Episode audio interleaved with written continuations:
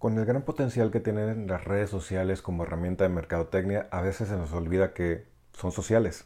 Hablemos del poder de la comunidad en conciencia digital. Hola, soy Ricardo Marquesini y en esta ocasión, en esta edición de mi podcast de conciencia digital, quisiera platicar contigo una reflexión que tengo después de lo ocurrido en Estados Unidos con la muerte de George Floyd y cómo se han surgido diferentes manifestaciones de apoyo y de indignación que están exigiendo un cambio en el mundo. Ayer, eh, si estás escuchando esto justo el día después de que pasó el Blackout Tuesday, las redes sociales se llenaron de imágenes negras, de cuadros negros que mostraban la unión y la indignación de las personas hacia una situación que no nos parece que deba estar ocurriendo en el mundo moderno. Las redes sociales sí tienen un gran potencial de venta, un gran potencial de creación y posición de marca, pero a veces se nos olvida que las redes sociales son sociales. Y la definición exacta de una red social es un, medio por el que un grupo de personas con intereses afines se reúne para compartir y para interactuar. Y entonces el verdadero potencial de las redes sociales está ahí. Está ahí en donde nos hacemos una sola comunidad y juntos decimos lo que está bien y lo que está mal. Juntos empujamos causas que valen la pena, empujamos ideales que todo el mundo debería adoptar. Tristemente las redes sociales también se han convertido en un lugar donde la manipulación, las mentiras, las fake news abundan. Pero como siempre trato de reflexionar en mis contenidos, esto está en nuestras manos. Si nosotros tratamos y buscamos la manera de no favorecer a estas voces que están intentando confundirnos, si nosotros elegimos bien qué compartimos, si elegimos bien en qué causa eh, subirnos y a, a dónde sumarnos, le quitamos el poder a esas voces que desinforman. Lo vimos. En Twitter hubo un montón de gente tratando de voltear el Blackout Tuesday hacia sus intereses políticos y sociales y un montón de gente se unió para, para boicotear esos movimientos y que quede claro que es más la gente que está en contra de lo que pasó, que es más la gente que está indignada, que es más la gente y las voces que están pidiendo un cambio y justicia que las que están tratando de manipular la información.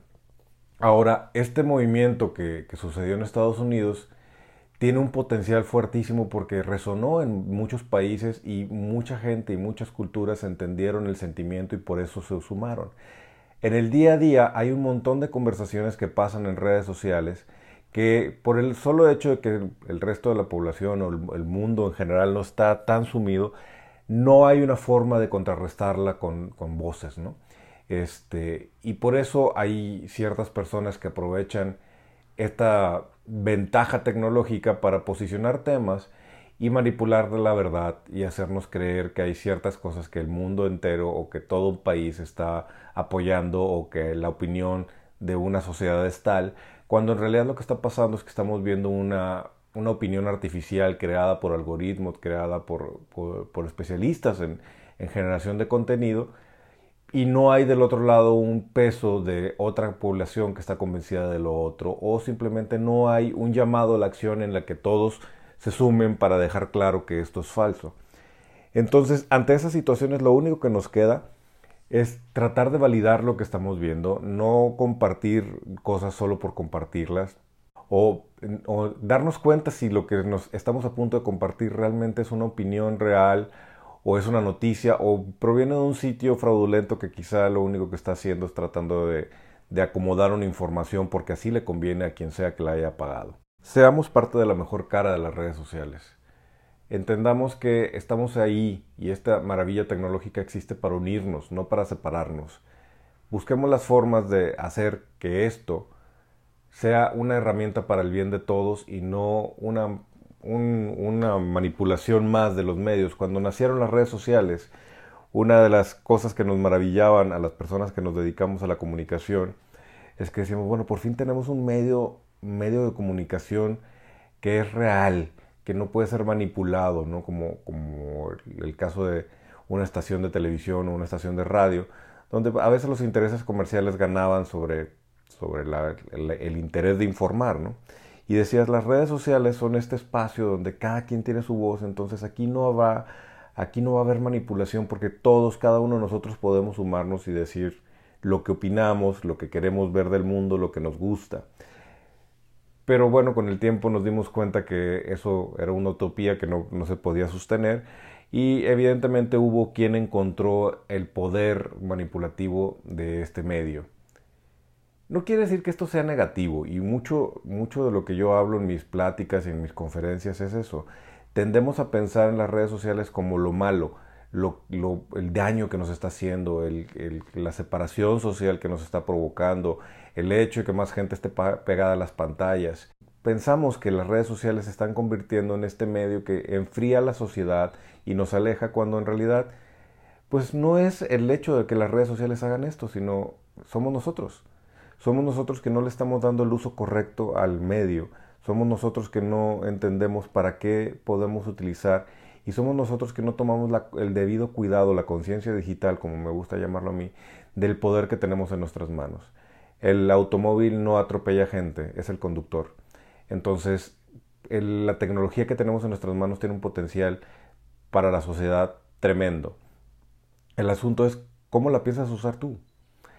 ¿Piensas tú utilizar esta red social, ya sea Facebook, Instagram o quizá el WhatsApp, para compartir contenidos ofensivos, para, compartir ideas retrógradas que no le sirven a nadie y, que solo están eh, fortaleciendo ideologías caducas en nuestra sociedad.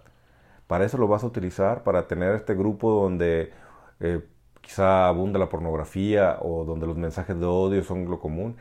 Incluso este es el mes del orgullo, el mes del orgullo gay. Y ha sido opacado por odio a final de cuentas, la gente se sumó y, las comunidades y las diferentes eh, tribus urbanas sumaron sus voces para decir esto es más importante y esto no puede estar sucediendo. Una imagen que me, pareció muy fuerte es ver una comparación que andaba por ahí en redes sociales de cómo comenzaba el mes del orgullo en, tiempos de Obama y cómo comenzaba el tiempo de orgullo en tiempos de, de Trump. Y eso es eso es una cosa que deberíamos de estar analizando hacia dónde queremos el mundo, independientemente de lo que pensemos de, la comunidad LGTB y, si va o no va con, nuestros, con nuestros pensamientos y con nuestros ideales. La realidad de las cosas es que nadie está aquí en este mundo para ser maltratado y para ser odiado y, mucho menos para fallecer en manos de alguien que se dejó llevar por sus propios prejuicios y y le está causando un daño y un dolor a una familia, a una comunidad entera. Estos son tiempos de unidad. Estos son tiempos de demostrar quiénes somos como raza, como seres humanos, como sociedad. Si juntos alzamos la voz y si juntos buscamos maneras de decir esto va a cambiar, podemos cambiar las cosas. Las redes sociales son sociales. Unámonos como sociedad y demostremos que tenemos una voz mucho más fuerte que aquella que nos quiere manipular y nos quiere separar y nos quiere fragmentar. En México también estamos viviendo esa lucha. No se trata de ricos, pobres, no se trata de partidos, se trata de ser mexicanos. Y lo que le conviene al México, les conviene a todos. Muchas gracias y si escuchaste hasta el final de este podcast, te agradezco. Recuerda seguirme en mis redes sociales y estar suscrito a esta lista para que te sigan apareciendo mis contenidos. También me puedes encontrar en Instagram y me puedes encontrar en Facebook y en LinkedIn. Soy Ricardo Marquesini y nos escuchamos en la siguiente de Conciencia Digital.